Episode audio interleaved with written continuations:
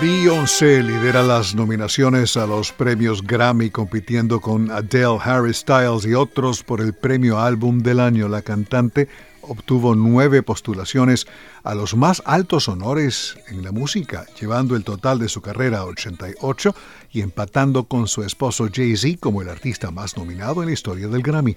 Su disco Renaissance, Renacimiento, compite por álbum del año con 30 de Adele Harris House, de Harry Styles Special de Lizzo y trabajos de ABBA, Bad Bunny, Brandy Carlile y Coldplay. El rapero Kendrick Lamar, que también compite por álbum del año con Mr. Morale and the Big Steppers, recibió ocho nominaciones, seguido por Adele y Brandy Carlile con siete cada uno. Las postulaciones nuevamente colocan a Beyoncé en competencia con Adele, quien ganó el premio Álbum del Año en 2017. La versión de 10 minutos de Taylor Swift de su canción de 2012, All Too Well, también obtuvo una nominación a Mejor Canción. Los premios Grammy se entregarán en una ceremonia en Los Ángeles el 5 de febrero que se transmitirá en vivo por la cadena CBS y por Paramount Plus.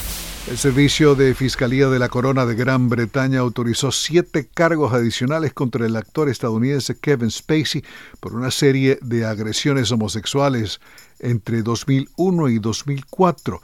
Los nuevos cargos incluyen uno de hacer que una persona participe en actividades sexuales sin consentimiento y otros de agresión sexual e indecente. Spacey, de 63 años, fue acusado anteriormente de cinco delitos en Gran Bretaña, cuatro cargos de agresión sexual y otro cargo más grave por hacer que alguien participe en actividades sexuales sin consentimiento.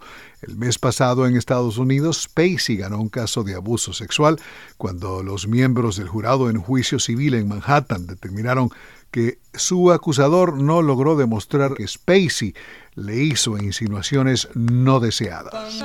Esta es una de las versiones del tema Mr. Sandman, en este caso por las Cordettes, que llegó al primer lugar de las tres carteleras de música popular de la revista Billboard allá en 1955. El tema, escrito por Pat Ballard, fue grabado en 1954, primero por Von Monroe y su orquesta, luego por las Cordettes y después por los Cuatro Ases.